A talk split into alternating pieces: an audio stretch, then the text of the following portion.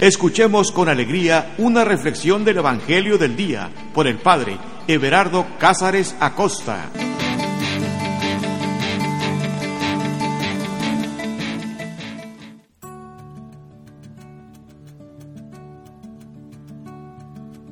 Carta de amor. La Sagrada Escritura es una carta de amor. Sí, una carta que Dios ha escrito para ti. No, no te confundas, no es cualquier carta. No estoy hablando de una carta de papel con tinta que Dios haya escrito, sino el mensaje, lo que está ahí, las palabras. Ahí hay amor puro y verdadero. Mira, de la misma manera que alguien pudiera leer la carta de unos enamorados de manera pública, seguramente la gente que la esté escuchando va a decir, pues, ¿qué es esto? Está medio ridículo, ¿no? ¿Qué poema es ese?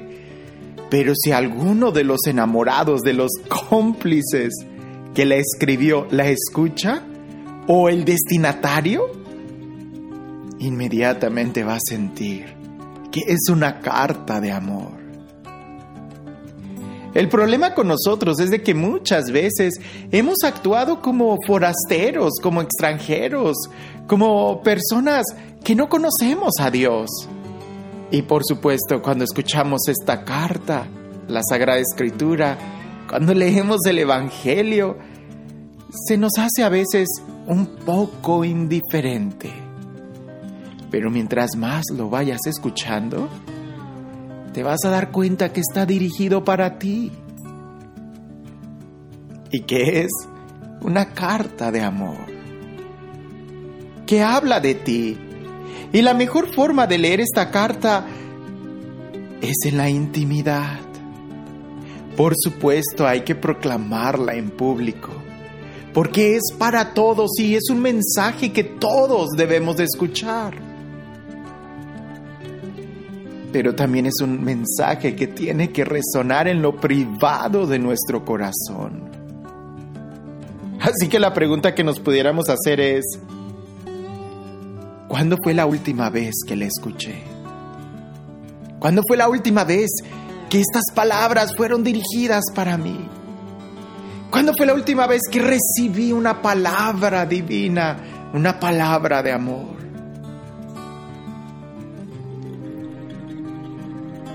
Una vez le preguntaron a la Madre Teresa de Calcuta que cuándo fue su encuentro con Dios y ella respondió, hoy. Así deberíamos nosotros de responder. ¿Cuándo fue la última vez que recibiste una palabra de Dios? Hoy, hace un momento, porque he leído una carta de amor.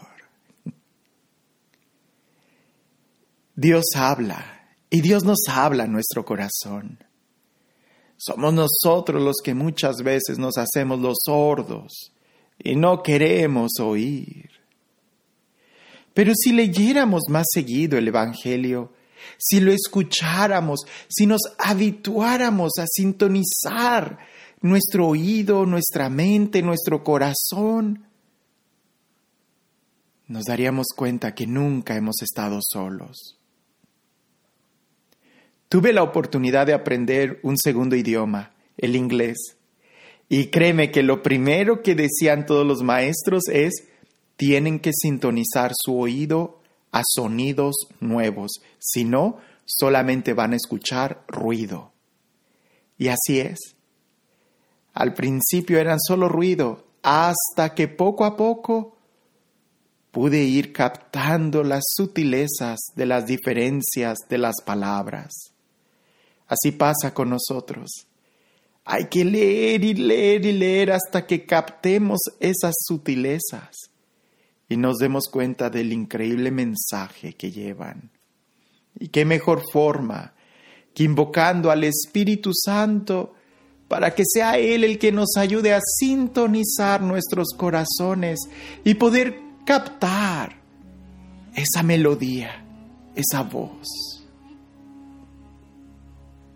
Ven Espíritu Santo, ven amor del Padre y del Hijo y llénanos de ti. Ven Espíritu divino, abogado, consolador. Tú que inspiraste a los profetas, a los agiógrafos, a estos escritores para escribir cada una de estas palabras. Así inspira también nuestros oídos y sintoniza nuestros corazones para que podamos captar en plenitud el mensaje que tú quieres darnos. Ven Espíritu Santo, llénanos de ti. Ven amor del Padre y del Hijo, llénanos de ti. Ven dulce huésped del alma, llénanos de ti. Amor, amor divino, amor eterno, amor del Padre y del Hijo, llénanos de ti. Llénanos completamente en ti. En tu amor, sumérgenos. Transfórmanos, Señor. Habla. Rompe tu silencio. Grita. Que nosotros podamos escucharte. Que tu voz sea más fuerte que nuestra sordera. Para que podamos reconocer que tú estás vivo. Que tú te mueves en medio del pueblo que te busca en medio del pueblo que te ama y te reconoce. Ven Espíritu Santo, llénanos de ti.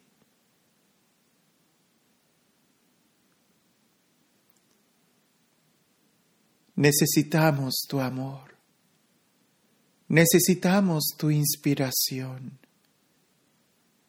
Que esto no sea un estudio, sino que sea más una charla de amor contigo. Llénanos de ti, Señor.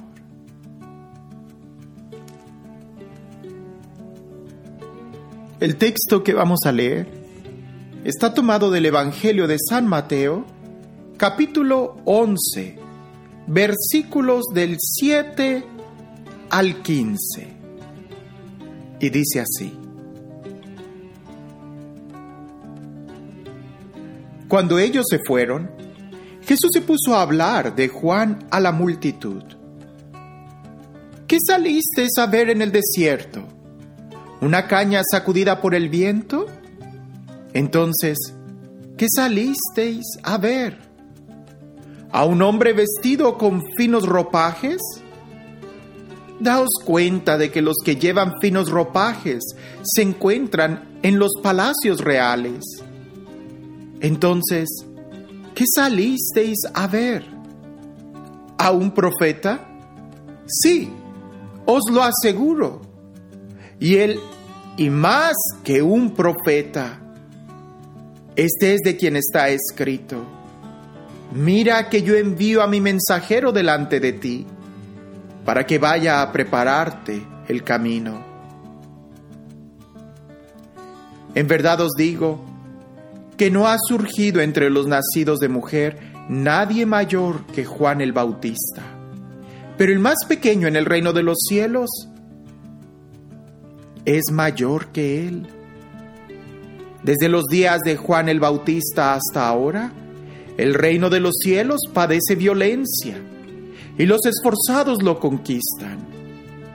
Porque todos los profetas y la ley profetizaron hasta Juan. Y si queréis comprenderlo, Él es Elías, el que va a venir.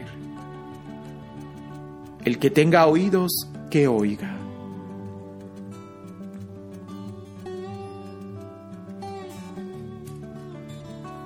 Como toda carta de amor, este texto que acabamos de leer tiene muchos movimientos, tiene mucho mensaje Así que creo que esta charla va a ser muy diferente a otras porque tenemos que, que escuchar y sentir cada movimiento de este texto. Empieza diciendo, cuando ellos se fueron, Jesús se puso a hablar de Juan a la multitud. Cuando ellos se fueron, ¿recuerdas quiénes eran ellos? Sí, hay que prestar atención los discípulos de Juan el Bautista. ¿Recuerdas que justo en el podcast anterior leíamos cómo los discípulos de Juan el Bautista iban y le preguntaban a Jesús, ¿eres tú el que ha de venir o tenemos que esperar a otro? Bien, aquí eh, empieza diciendo el Evangelio que cuando ellos se fueron, Jesús se puso a hablar de Juan a la multitud. Y es que esto es muy interesante porque Jesús va a elogiar a Juan el Bautista. Y en cierta manera hmm, no lo hace, no lo hace frente a los discípulos de Juan. Alguno pudiera decir, pero ¿por qué? Hubiera sido algo muy bonito que los discípulos de Juan escucharan elogios del mismo Jesús. No, no lo hace, porque muy seguramente Jesús estaba en la misma sintonía con Juan el Bautista, que Juan el Bautista quería que los discípulos de, de él mismo se convirtieran ahora en discípulos de Jesús. ¿Y qué pasaría si el mismo Jesús elogia a Juan el Bautista? Pues sería tanto como reafirmar los sentimientos equivocados de los discípulos de Juan al pretender o tener expectativas de que era Juan el, el Mesías. Por eso Jesús espera, les los regresa con la respuesta, vayan y digan. Y ya cuando ya no están, Jesús empieza a hablar muy bien de Juan el Bautista. Seguramente algunos de los que estaban cerca de Jesús, al escuchar que los discípulos de Juan fueron y le preguntaron, han de haber pensado, mm, pues ya hasta Juan está dudando. No, ya explicamos que no, no, no creemos que Juan haya estado dudando. Más bien lo que creemos es que Juan todavía desde la cárcel seguía anunciando a Jesús. Pero ahora entre, entre sus discípulos diciéndoles, hey, vayan, síganlo, Él es. Ahora, ¿en qué consiste el elogio que Jesús hace de Juan el Bautista? Pues primero empieza a lanzar preguntas hacia la gente. ¿Qué saliste a ver en el desierto? Una pregunta muy interesante y escuchemos que, que Jesús, es como si Jesús nos lo dijera a nosotros. ¿Qué salisteis a ver en el desierto? Pues, ¿qué es lo que hay en el desierto? ¿Una caña sacudida por el viento? Juan no era ninguna caña sacudida por el viento. Definitivamente que no. Ahora, piensa, piensa un momento en esto. Juan, Juan estaba en el desierto. Vestía de una manera muy ruda y vamos a imaginárnoslo todo despeinado y así como en sintonía con el, con el panorama del desierto. Pero no se salía a ver algo en el desierto. Ahora, Juan no es una caña sacudida por el viento. Había muchas cañas vacías, huecas, que se movían de un lado a otro por el viento. Eso no tenía nada de especial. Nadie salía a ver una caña sacudida por el viento.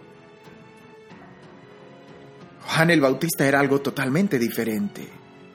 Y sigue diciendo el texto, entonces, ¿qué es lo que saliste a ver? Cuando todos iban a buscar a Juan el Bautista, ¿qué es exactamente lo que iban a buscar?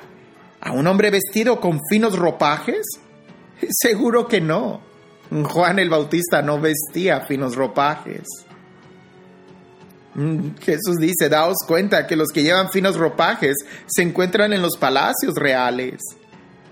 Entonces, ¿qué salisteis a ver? Pues la gente tenía que responder, pues al profeta. Y resulta que sí. Y sí, Jesús lo dice, os lo aseguro, y más que un profeta. La figura de Juan el Bautista es muy fuerte, porque eh, para empezar, Juan el Bautista es algo que necesitamos el día de hoy. Un hombre fuerte, con convicciones, un hombre que no es de este mundo y no se deja seducir por este mundo. Y sin embargo, él atraía más gente que quizás muchos reyes en palacios, con ropajes finos y elegancia. Juan el Bautista era rudo, pero no era la rudeza lo que la gente iba a ver. No, la gente iba a ir a escuchar, a escucharlo. Pues si es cierto que hay muchas cañas que son sacudidas en el viento en el desierto, esta particular caña producía una música cuando el viento pasaba a través de ella. Juan el Bautista es todo un profeta. Por eso Jesús empieza a elogiarlo diciendo, este es de quien está escrito.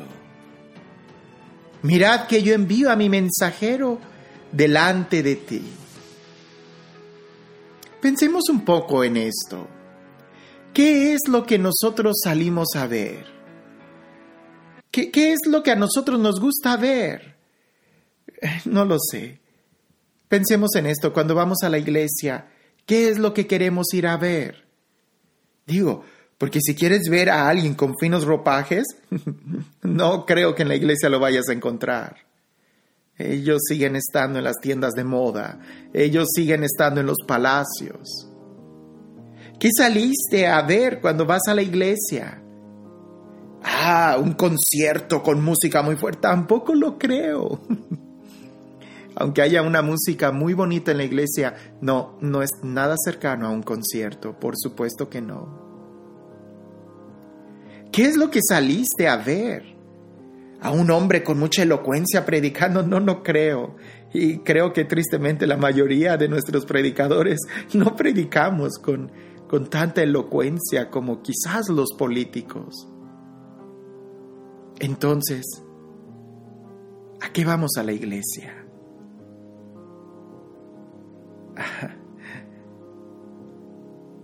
A preparar el camino.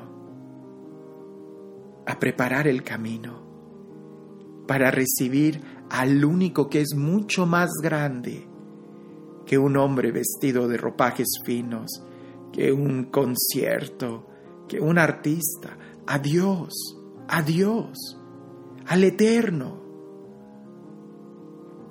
Cuando nosotros vamos a la iglesia solamente para ver a fulano de tal, estamos perdiendo de vista el verdadero mensaje, la verdadera oportunidad de tener un encuentro con el Dios vivo. Ahora escucha esta comparación, porque esto es muy bonito. Jesús dice de Juan el Bautista, en verdad os digo que no ha surgido entre los nacidos de mujer nadie mayor que Juan el Bautista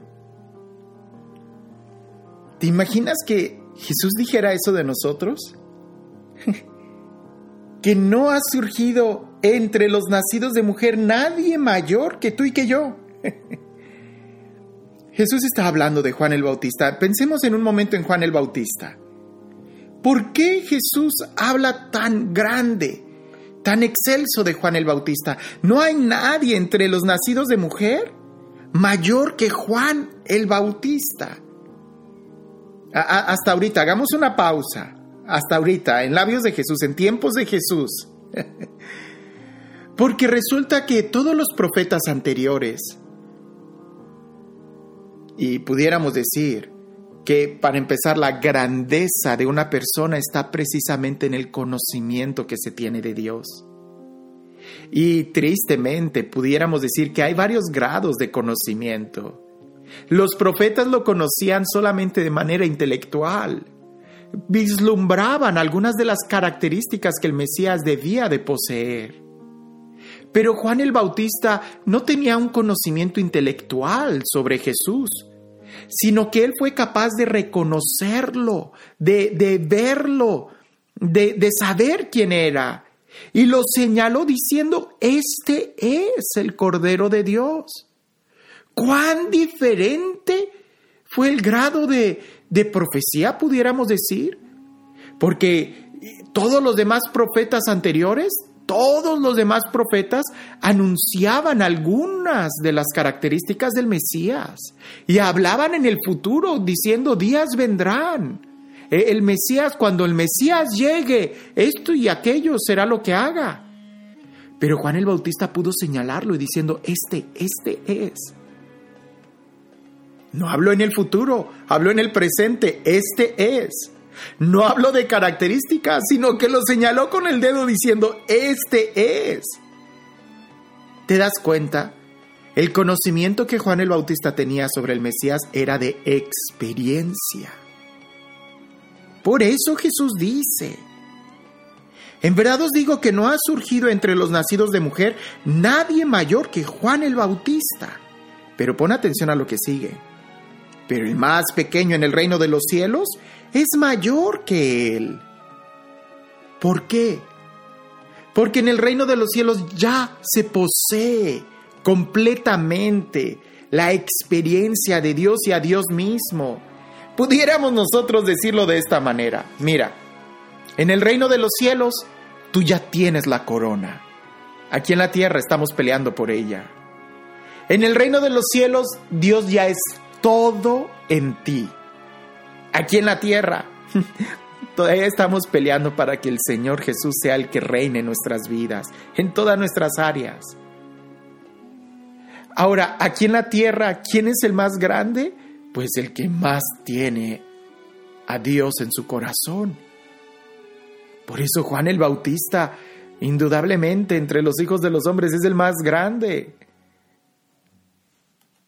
Pero continúa el texto diciendo así, desde los días de Juan el Bautista hasta ahora, el reino de los cielos padece violencia y los esforzados lo conquistan. ¿Te das cuenta? ¿Se trata, se trata de padecer violencia? no, se trata de hacernos violencia para que el reino de Dios sea en nuestras vidas. El reino de los cielos padece violencia y los esforzados lo conquistan. Nosotros debemos de esforzarnos para que el reino de Dios esté en nuestras vidas. Si el más pequeño en el reino de los cielos es más grande que Juan el Bautista, imagina cuánta dicha será el poder vivir en el reino de los cielos. Pero para poder tener el reino de los cielos en nuestra vida hay que sacar todo de nuestra vida lo que no es compatible con el reino de los cielos. porque todos los profetas y la ley profetizaron hasta Juan. Juan profetizó, Juan lo presentó. Sí, en cierta forma en el ministerio de Juan empezaron con profecías. Yo os bautizo con agua, pero Él los bautizará en el Espíritu Santo. Juan también tenía un conocimiento, pero llegó un momento en donde ese conocimiento cambió a ser totalmente práctico porque cuando vio a Jesús dijo, este es el Cordero de Dios. Por eso sería bueno que nosotros nos preguntáramos, ¿nuestro conocimiento de Dios es solamente intelectual? ¿O ya tenemos la práctica, aunque suene extraño? Pero debemos de tener la experiencia de Dios en nuestras vidas del conocimiento de Dios en nuestras vidas. Porque todos los profetas y la ley profetizaron hasta Juan. Y si queréis comprenderlo, Él es Elías, el que va a venir. El que tenga oídos, que oiga. Muchos piensan que cuando se habla de Elías, se habla de que literalmente Elías tiene que revivir y estar entre nosotros. No, la idea de aquella época era más como la escuela de Elías. Era más como la fuerza de Elías. Y hasta lo dice, el espíritu de Elías. Que era más como ese fervor, es, esa. Y Elías y Juan el Bautista tienen mucho en común. En el desierto, ceñidos, eh, los dos predicaban en contra de los reyes y padecieron por culpa de los reyes. Entonces, eh, tienen mucha similitud. Por eso esa escuela, ese espíritu de Elías, tenía que anteceder al Mesías, pero no dejaba de ser una experiencia profética, es decir, una alegría de saber quién, que el Mesías iba a venir pero eso dista mucho a alguien que ya lo ha experimentado.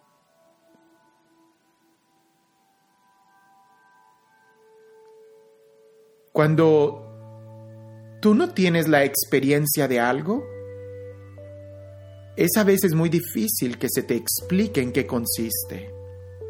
Mm, como los niños pequeños. No juegues con fuego que te vas a quemar. No toques eso que te vas a quemar. Pues e, el niño no entiende lo que es quemar hasta que se quema. Y entonces sí, ya no es porque alguien le haya dicho, sino porque él mismo lo ha experimentado. Esto también lo vemos en el Evangelio de San Juan, en el diálogo con la samaritana. Los samaritanos le dijeron a la mujer, ya creemos, no solo por tus palabras, sino porque nosotros lo hemos visto.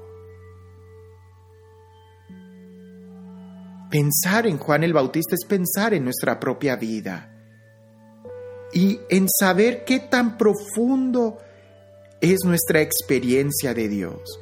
Qué bueno que tengamos la experiencia de alguno de los profetas del Antiguo Testamento, el conocimiento, el fervor, el fuego, pero eso hay que llevarlo a una experiencia profunda en nuestro corazón.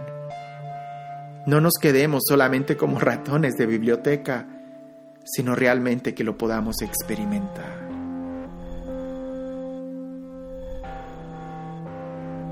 Cuando ellos se fueron, Jesús se puso a hablar de Juan a la multitud.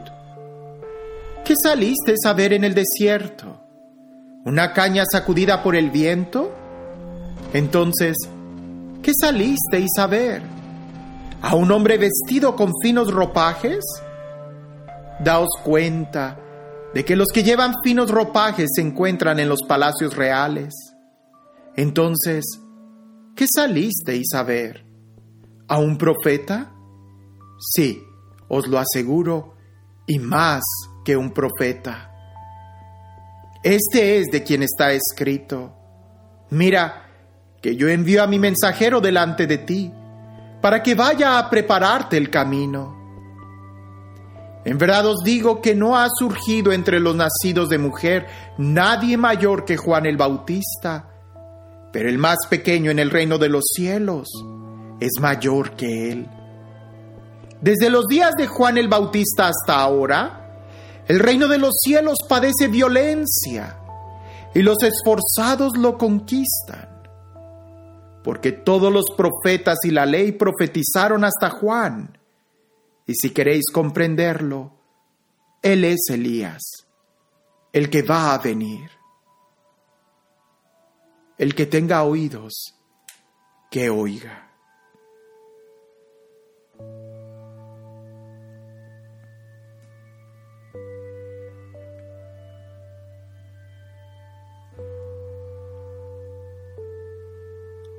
Señor Jesús, te damos gracias por tu palabra.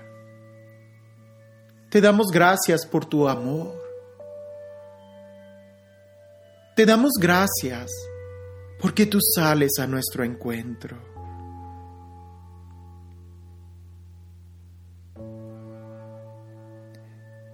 Te pedimos, Señor Jesús, que cada vez que hagamos oración, cuando vayamos a la iglesia, no nos confundamos y no salgamos a buscar cañas movidas por el viento, nuevas ideas, ideologías, que no vayamos a salir cosas vacías, que no vayamos a salir a ver cosas vacías, sino que te busquemos a ti que te escuchemos a ti. Porque cualquier cosa que no seas tú es nada, es hueco, es vacío, es movido por el viento, es destruido por el tiempo. Pero si te buscamos a ti, indudablemente podremos tener una experiencia de tu amor. Que no se quede solamente en un conocimiento, sino que sea realmente una experiencia de ti, que nos hagamos violencia para amarte.